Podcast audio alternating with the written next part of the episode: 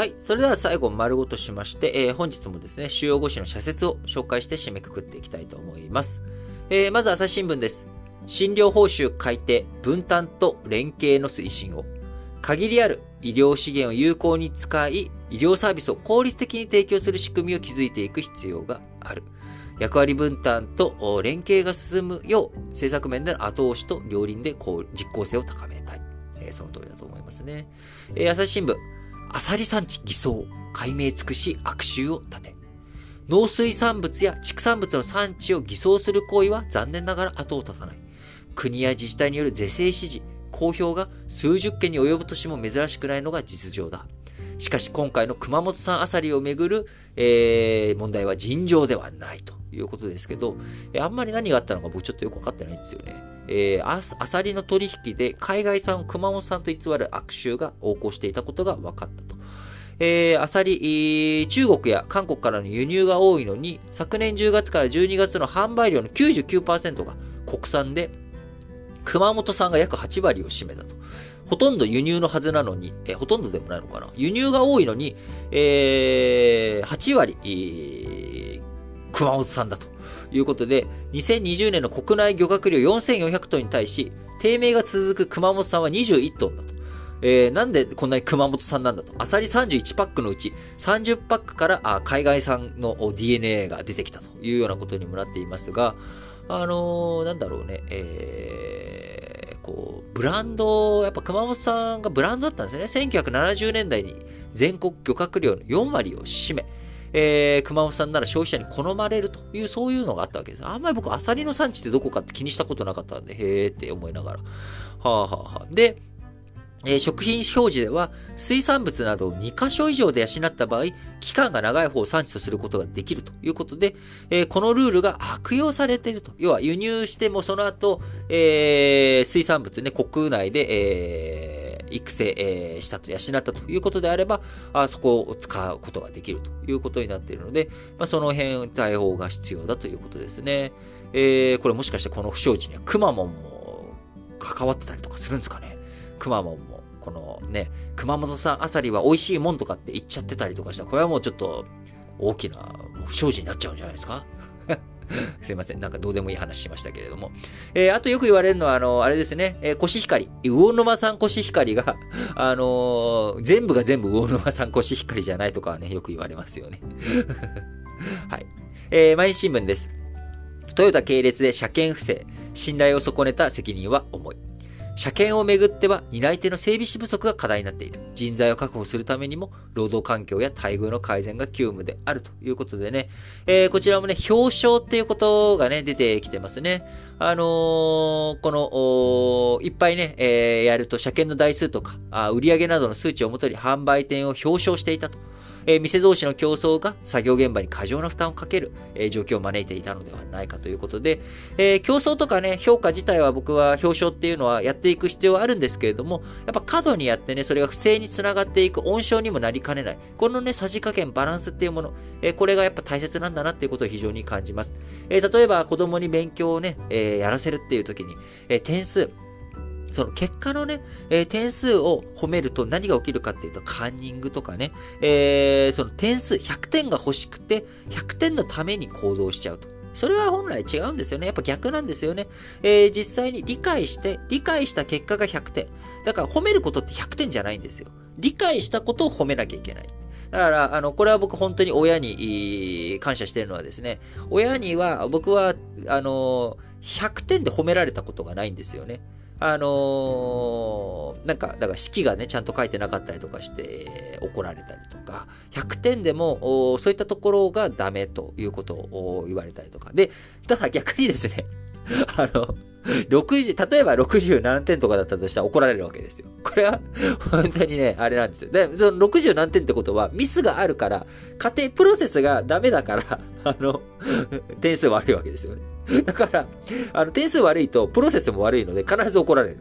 で、100点だと、100点って結果が良くても、プロレス、プロセスがダメで怒られるっていうことで、あの、そこで僕が分かったことはですね、点数って意味ねえんだなっていうことは、本当に、あの、理解したなっていうのは思いますね。なんかそこに対して、あのー、それにはね、本当にまあ、親というか母親というか母ちゃんというかですね、にはまあ感謝してることですね。いや、本当に、あなので今でも僕は別に点数とか結果っていうものには全く、あのー、興味がないって言ったら嘘ですけれども、それは結果がね、いいことに越したことはないんですけど、プロセスどうだったのと。えー、そこを僕はやっぱり見る。その勝ちにこだわってとか、え手段は別に何でもいいとは思うんです。勝ちにこだわる手段でもいいと思うし、えただそこにですねですね、不正とかね、えー、結果として、例えば、あの、審判買収したりとか、ドーピングしたりとかね、まあ、それでの勝利ってなんか意味あんのと。いうふうには思いますね。多分ね、それで勝った人もね、その後一生苦しむと思うんですよね。個人的な考えですけど、僕だったら苦しむなーっていうのはね、あるので、やっぱ正々堂々、そしてプロセスしっかりというのが大切だと思います。えー、毎日新聞もう一本、まん延防止措置の延長、高齢者守る体制の強化を。対策の効果を上げるためには、事業者や国民の理解と協力が欠かせない。感染の収束までいかにして医療体制を維持するのか、政府は道筋を示す必要がある。えー、産経新聞もう一本は、歯医者の、あ、産経新聞もう一本じゃないな、産経新聞。歯医者の背中に学ぶ。挑戦の価値大切にしたい。もう本当にもうこれね、100%同意ですよ。どんな名選手も敗北と無縁ではいられない。その進化が問われるのはつまずいた後だ。挑戦も再起も簡単ではないからこそ我々は大舞台、大舞台で傷つく選手たちに心を動かされ涙を誘われる。あのー、結果なんてどうでもいいんですよ。本当に何度も繰り返し言いますけど。結果じゃなくてやっぱりプロセスです。えー、僕はね、今回の羽生結弦選手のですね、あのー、自分では褒められないけどと。誰かから褒めてもらいたいな。その通りだよ。褒めてやるよ。いくらでもと。上から目線で恐縮ですけど。いや、本当にすごいと思うんですよ。えー、ピョンチャンオリンピックで金メダルを取った後、やっぱりその後自分にとっては4回転半やりたいって、えー、それをね、ずっとずっと思って、えー、頑張ってやってきた。すごいことじゃないですか。大舞台でいろんな期待の中で、えー、そこで勇気を出して踏み込む。いや、なかなかできることじゃないと思いますよ。いや、本当にすごいと思う。あのー、自分自身、えー、やっぱりね、挑戦、挑戦した結果、えー、それが失敗だろうがどうだろうか、やっぱその挑戦したこと自体、えー、これをね、やっぱりしっかりと褒めていく社会です。これはね、大人がそういうことをやってる、褒めてる、すごいって言ってることは、これ絶対子供に伝わります。え、その子供が伝わることによって、その子供の世代の社会が変わっていく。えそれをやっていくためにも僕はこれこそまさにスポーツの力だなって思うんですよね。スポーツの分かりやすいところってやっぱ一つ結果が出る。でもその結果を大人がそれだけでどうこうではないという意味でもやっぱり羽生結弦選手とか、あののね、高梨沙羅ちゃんとか、そういう偉大な選手でも結果が伴わないことがある。でもそこに向かってチャレンジしたこと、これがいかに素晴らしいかっていうことをね、しっかりとね、声高に僕も主張していきたいと思いますね。えー、産経新聞もう一本は建国記念の日、子供たちに意義を教えよう。貴族の世から武士の世へ、そして明治維新から現代へと時代が移り変わっても、主座に天皇をいただいて国民が結束する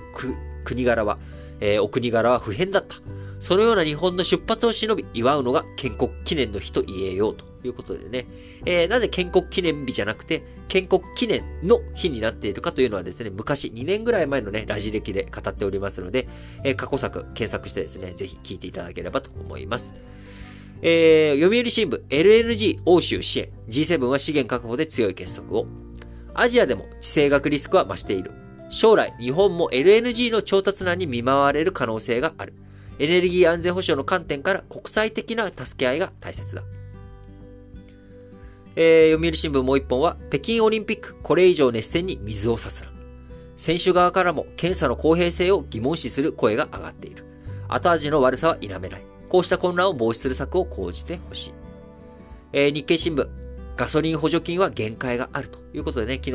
ー、この新聞解説ながら聞きでも取り上げましたけれども、エネルギー価格高騰への対処と安定確保は緊急の国際課題だ。克服には地政学リスクを回避する外交努力と需給安定へ世界規模で供給力を整備する長期的な取り組みが欠かせない。えー、最後です。対策の効果検証し、説得力ある重点措置に日経新聞。ウイルスの特性を把握しきれていない中で、対策を臨機応変に見直すのは必要だ。だが、何がどのように効果を発揮したのか、データに基づく検査が、検証が不十分なため説得力に欠けるということでね。えー、本日も皆さん、新聞解説ながら聞きをお聞きいただきありがとうございました。えー、今日は金曜日ですのでね、えー、我々、えー、この新聞解説ながら聞きはあくまでもサブチャンネルであって、え、本体、えー、本赤メインチャンネルであるラジオ歴史小話、えー、こちらのね、ラジ歴、カタカナ4文字で各プラットフォームで検索していただければ、えー、こちらあ発見、えー、していただくことできますので、え、こちら今日配信日になっておりますので、ぜひ最新エピソード聞いていただければと思います。え、今日はですね、北条義時、上級の変、上級の乱で、え、どういうふうな動きをしたのかということをですね、え、メインに語っておりますので、えー、ぜひぜひ聞いていただければと思います。え、そして、えー、我々、えー、ラジ歴はですね、えー、皆様からの質問、コメント、応援メッセージ、こちらをお待ちしております。え、各エピソードの概要欄に Google フォームのリンクを貼っておりますので、そちらからどしどし、えー、投稿していただければと思います。はい。えー、今日ね、えー、建国記念の日ということで祝日で、えー、3連休の方も多いかと思います。え、日々ね、あの、大変な忙しい時期乗り越えてですね、あの、祝日あるとやっぱりちょっと休めるなということだと思いますので、え、休める方はしっかりと休んでいただいて、えー、今日もね、仕事がある方は、あ気をつけてしっかりと仕事をやって、一日一日充実したものにして、日々を豊かに過ごしていきましょう。それでは、皆さん、今日も元気に、いってらっしゃい。